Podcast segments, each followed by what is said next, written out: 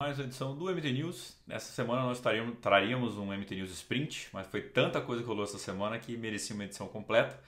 É, testando um novo formato aqui também. O sisteminha que a gente gravava resolveu não funcionar hoje, então estamos fazendo um formato diferente, ver o que vocês acham aí também, áudio, é, áudio e vídeo. Né? Antes de seguir pro episódio, falar dos nossos patrocinadores, então você já sabe, a Dynami, a GUI e a Bike Fun. Todos os descontos a gente vai deixar no link aqui na descrição e também o MT Descontos, onde tem outros vários parceiros do Mundo Tri que você pode economizar muito. Deixar o link das camisetinhas do Mundo Tri, também do bonezinho do Mundo Tri para assinar a nossa newsletter. E é isso por enquanto. Vamos embora, vai. Falando então de coisa, a primeira notícia que a gente teve na semana foi a, a, a nova data do Ironman Brasil. Então era sempre no último domingo de maio, agora foi para o penúltimo. Então nos dois últimos anos choveu demais, era um pedido já da galera é, para mudar a data por causa da chuva. Uh, esse ano teve muita hipotermia também, então muito, é, muito uso de ambulância, o que acaba tornando o evento mais claro, perigoso. O organizador também é, quer, quer né, é, é prioridade do, do organizador é, que, que as pessoas terminem a prova com saúde e que não tenham é, maiores problemas. Então, é uma mudança aí. Então, dessa vez, dia 19 do 5, então penúltimo domingo de maio, teremos o Ironman Brasil 2024, inscrições já estão abertas, tá bom? É, outra notícia aí, a Mirinda Carefree, é, triatleta profissional que aposentou esse ano é, e casada com o Tim O'Donnell, vai ter o terceiro filho, então anunciou aí que a, a, a aposentadoria já não, não vai ter mais sossego, já vai para o terceiro filho, então mais uma notícia aí desse deles, o, o Tim O'Donnell deve ser o último ano dele como profissional, então depois vai ter bastante filho para cuidar ali, para ocupar o tempo. É, uma notícia chata aí, né? É, o, a Collins Cup esse ano não vai acontecer. Então, o evento que aconteceu nos últimos dois anos premiava um milhão e meio é, de dólares. Então, o principal evento da, da, da PTO é, esse ano chegou, chegou a ser ventilado que ele iria para o Marrocos.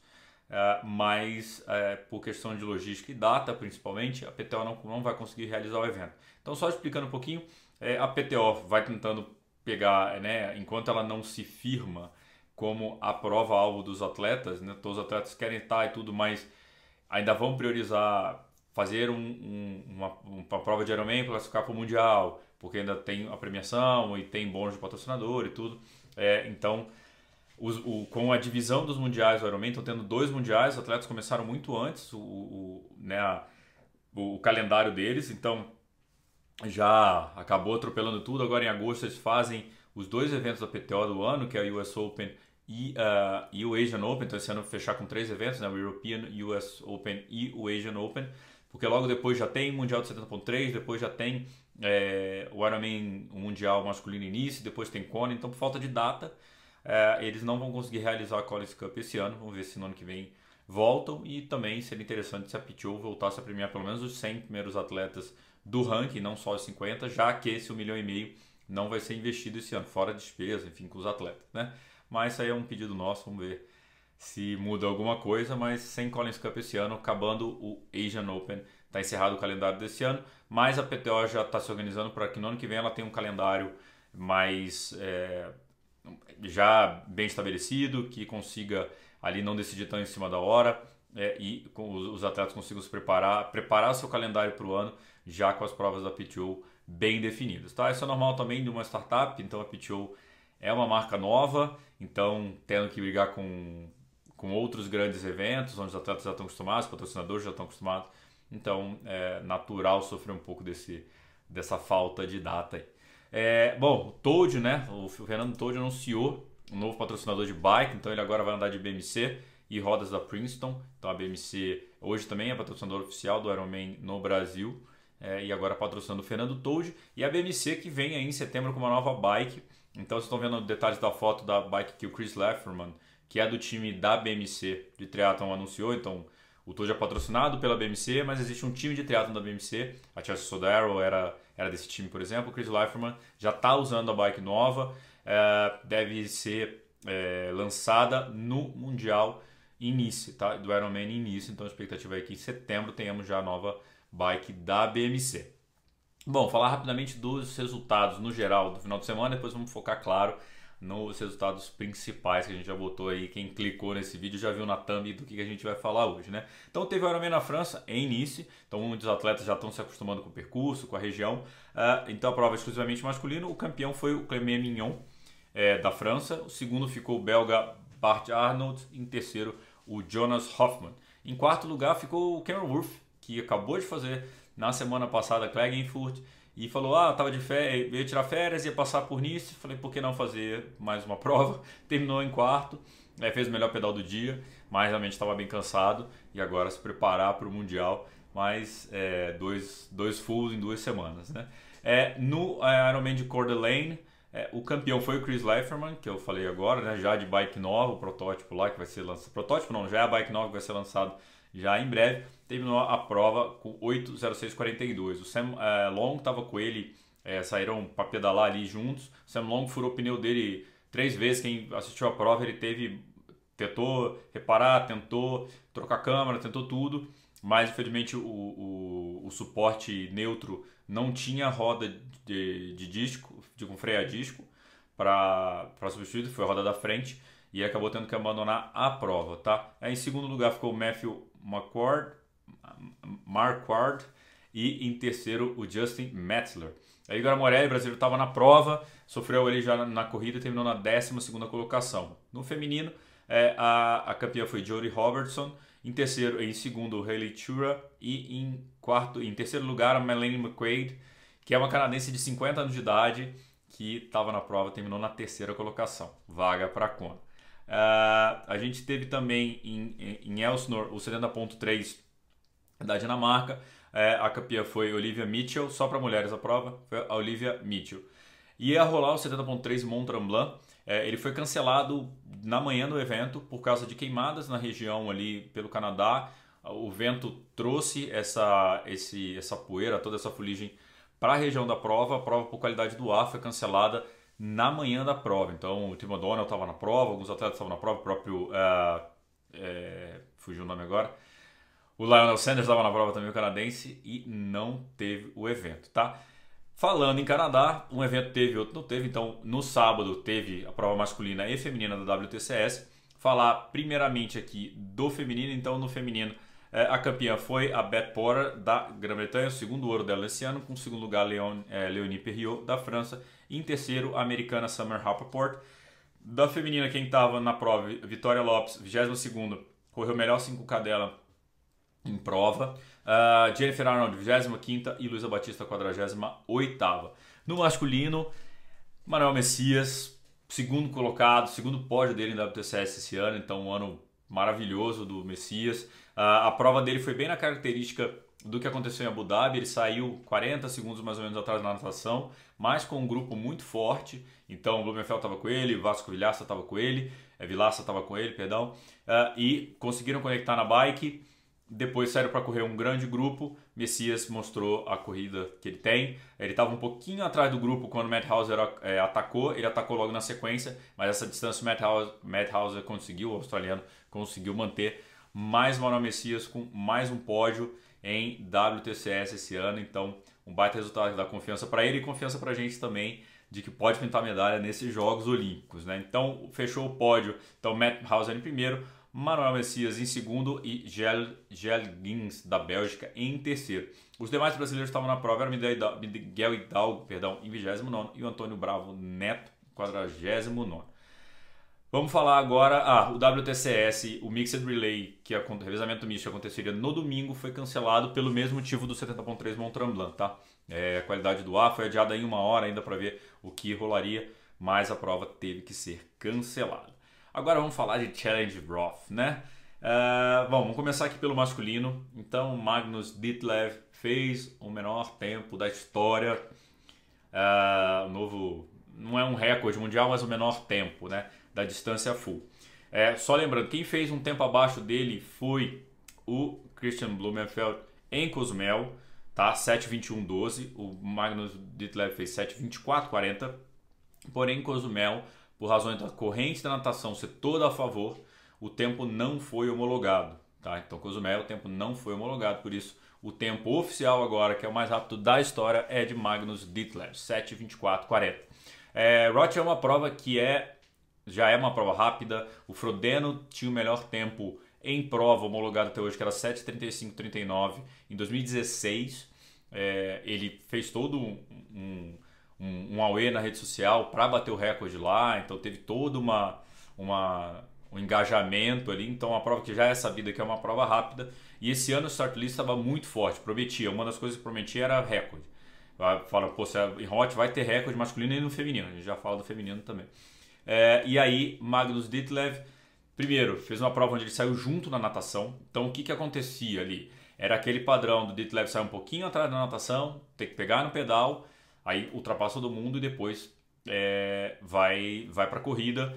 É, comparado, né, o pedal dele talvez seja nota 200, né, nem 100, nota 200, a corrida nota 95, digamos assim, então a galera tem que depois correr atrás, literalmente correr atrás para poder tirar a diferença. Nesse caso ele já saiu junto na natação, o que foi uma surpresa para alguns. O Ian Frodeno entrevistou no final da prova, ele falou: "Cara, eu já estava treinando bem, mas nunca conseguia mostrar minha natação em prova. Hoje eu consegui". Então, é, ele saiu junto e aí quando ele sai junto com o pedal que ele tem, é absurdo. Então ele já saiu para pedalar junto com o Sam Laidlaw e começou a desgarrar o grupo inteiro. Então lá no quilômetro 30 já o grupo já não aguentava pedalar com eles. É, pra você ideia, ele pedalou, vocês terem ideia, ele pedalou para 3,57,45. Então, mais um pedal, mais um pedal sub 4, bem sub 4, né? 3,57,45. O Sam Laidlow fez 3,58 na parcial, então deve ter saído um pouquinho ali na água na frente dele e tal, enfim, mas pedalaram junto. É, só que a grande diferença que a gente vê hoje nos atletas é que não são mais os atletas que pedalam muito forte e depois não correm. É, o Magnus Ditlev correu para 2,37,09 a maratona dele. É, então tem passo de maratona, ainda mais com pedal de 3,57,45. É, então ele baixou em 11 minutos, praticamente, o recorde anterior, tempo mais baixo. 7,24,40. É, é, é surreal que, o que ele fez. É um atleta de 25 anos de idade. É, e em Kona no passado ele era um dos top contenders também, um dos favoritos. Ele teve uma punição no pedal por causa dessa dinâmica de ultrapassagem, mas sem isso ele estaria naquele pedal junto com o Sam Laidlow, e aí ia ser um negócio interessante para ver se o Gustavo ia conseguir buscar o Sam Laidlow lá, mas o si não existe, né? Mas o Magnus Ditlev se credencia com, primeiro como o melhor, melhor ciclista da história do triatlon de longa distância, ponto. A gente viu no European Open também o, o quanto que ele pedalou, é, a, a, facilidade que ele tem, enfim, é, é um negócio absurdo que ele pedala. É, e agora como o cara mais rápido da história, se credenciando também para ser um dos favoritos é, agora e por muitos anos, 25 anos, só o que, que, que, será que ele pode fazer? Porque se ele está esse pedal, ele melhorar essa corrida para correr para um 2,35, talvez dificilmente ele vai perder alguma prova é, na carreira, né? Com esse como. Claro, prova é prova, tudo depende. Em Kona mesmo ele teve a punição, mas impressionante uh, o que o Magnus Ditlev fez ontem, tá? Uh, em segundo lugar, Patrick Lang com 7 horas 30 minutos 04. O bizarro é que Patrick Lang faz 7 horas e 30 e toma 6 minutos ainda. Então, quão forte foi esse tempo do Ditlev? Então, o, o Patrick Lang bateu também o antigo melhor tempo. Então, é, bate o recorde, ainda toma 6 minutos na cabeça. Então, realmente foi uma prova fora do sério, melhor performance que a gente já viu no esporte. Foi o que o Ditlev fez. E o Patrick Lang, de novo, correndo uma maratona para baixo de 2,31. Então, o Patrick Lang saiu 13 minutos atrás na bike tirou 7 na corrida, é, mas mesmo assim não foi suficiente. Ele correu para 2,30,27. No Israel ele havia corrido para 2,30,31. É, só que dessa vez, quem viu a chegada, o Patrick Lane começou a comemorar muito. Ele não se ligou que ele fez é, 7,30,04 o tempo final dele. Então se ele tivesse ligado, ele tinha feito abaixo de 7 horas e 30. Ele até ficou lá tipo, com a mão na cabeça, falou, putz, devia ter me ligado, tá, me liguei. É, e correria ali para 2,30,10, 2,38, 08. Então assim, é, talvez se alguém tivesse falado, cara, corre que você vai correr abaixo de 2 horas e 30, uma maratona dentro de uma distância full. Ele teria, ele teria ido. E um detalhe aqui que vou botar na tela para vocês: ele correu com um tênis do protótipo da, da Adidas, que é a patrocinadora dele. É protótipo, já está dando o que falar, porque tem mais de 40 milímetros de altura, não sei o que, tem dupla placa, enfim. Correu, deixaram, e não dá para entender também porque hora não deixa, hora não deixa. Mas deixou, ele correu e correu de novo muito forte. Terceiro lugar, Ben Canute com 7 horas 37,01. Um dia muito rápido em Roth. É, a organização da prova tirou muitas motos, deixou o circuito mais limpo para os atletas performarem e a performance foi surreal. Foram 13 atletas sub-8 e eu acho que a gente já pode parar de falar sobre sub-8, né? Porque É, hoje, grandes eventos, é, fazer sub-8 é normal e se o atleta não fizer talvez abaixo de 7,40, ele não vai ser mais campeão de nada, de prova grande, né? É surreal o nível que o esporte está indo e assim é, é legal de ver essa evolução e quantos atletas estão. A gente sabe que o ciclismo, onde tinha muita margem para talvez tirar, principalmente por ser uma distribuição maior de tempo dentro da prova, mas o que os atletas estão pedalando e correndo na sequência é surreal. Falando em surreal, agora vamos falar dela, a rainha. É, muita gente chama ela de GOAT, né? Greatest of, greatest of all time, greatest of all, all time. Então, a melhor de todos os tempos.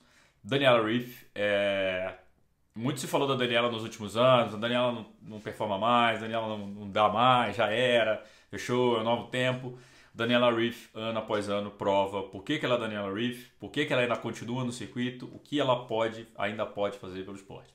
Uh, Daniela Reef voltou a treinar com o Brad Sutton, ela passou um, dois anos ali treinando sozinha, agora voltou com o Brad Sutton esse ano.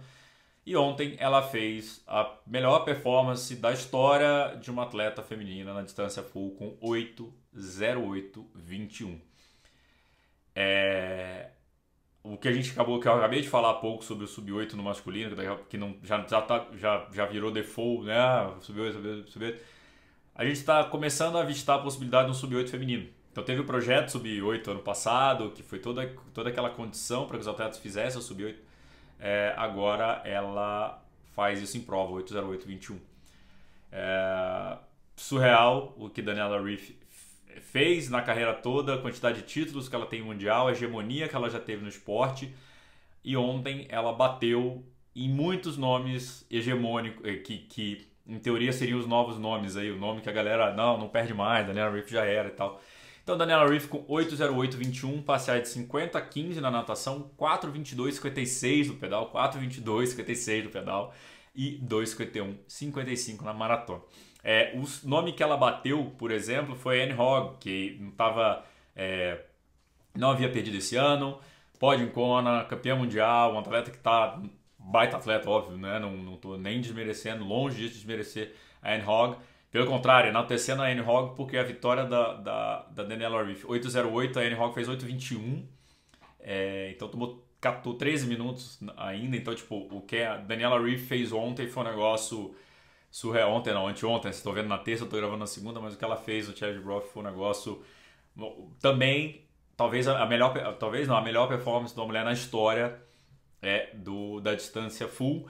Lembrando que o recorde era 8,18,13, então ela baixou em 10 minutos o recorde. Esse recorde era da Chrissy Wellington em 2011, então talvez a galera que tenha entrado no teatro agora nem tenha visto a Chrissy Wellington competir. É, na chegada estava a Chrissy Wellington lá, foi ela que deu a medalha para Daniela Reeve, então tamanho, aquele ato da passagem de bastão por toda a carreira da Daniela Reeve é, é, foi um negócio ainda mais emblemático, mais mágico, então o recorde caiu. Agora o recorde é da Daniela Reef, que merece tudo e, e de novo entra como favorito no Mundial. Não dá para descartar nunca a Daniela Reef de nada. E tá aí o que ela fez, botou 13 minutos na segunda colocada, que fez 8,21. Não é que a segunda colocada fez uma prova ruim, fez 8,21, que é a prova que com certeza ela ganharia vários eventos é, pelo, no, no, ano e não e tomou 13 minutos na cabeça. Em terceiro lugar, a Laura Philipp, 8,25,31. A Laura Philipp que fez 8,18 em Hamburgo é, ano passado, quase bateu o recorde da Chris Wellington. Ela fez 8, 18, 20 e pouco, foi quase questão de 10 segundos. Só que a Daniela Reef foi acabou com essa brincadeira, tirou logo 10 minutos do recorde para não ter mais discussão. Quem é a melhor atleta de todos os tempos a longa distância? Ponto. Vocês acham? Concordam ou não concordam? Fala, comenta aí pra gente, porque essa discussão é muito boa, mas é uma discussão boa para cima, para o esporte. Então, são pessoas diferentes, eram só treinadas é, em épocas diferentes, foram treinados pelo mesmo treinador, mas o próprio Brett Sutton já falou: a Daniela Reef é a melhor atleta da história. Ponto. Então, é, o final de semana maravilhoso para o nosso esporte. Primeiro o Brasil, com o que o Manuel Messias fez e está fazendo esse ano. E depois com isso que a gente viu no Challenge Roth, que foi espetacular acompanhar essa prova. Muita gente falou essa que esse deveria ser um mundial de longa distância. Então, Tá aí o Challenge Roth mostrando que dá para ter muita gente no percurso, dá para ter o, o, o, o, Pro feminino e o Pro masculino no percurso também com é, bastante imagem, a transmissão foi boa e com um show que o esporte tem que trazer. Beleza, galera? Então, esse foi o MT News para vocês. Semana que vem estamos de volta. Pega todos os links aqui, aproveita tudo. E agora também link do Capixaba de Ferro. Temos uma promoção Capixaba de Ferro, cupomzinho aí quem quiser se inscrever para o Capixaba. Beleza? Valeu, até semana que vem.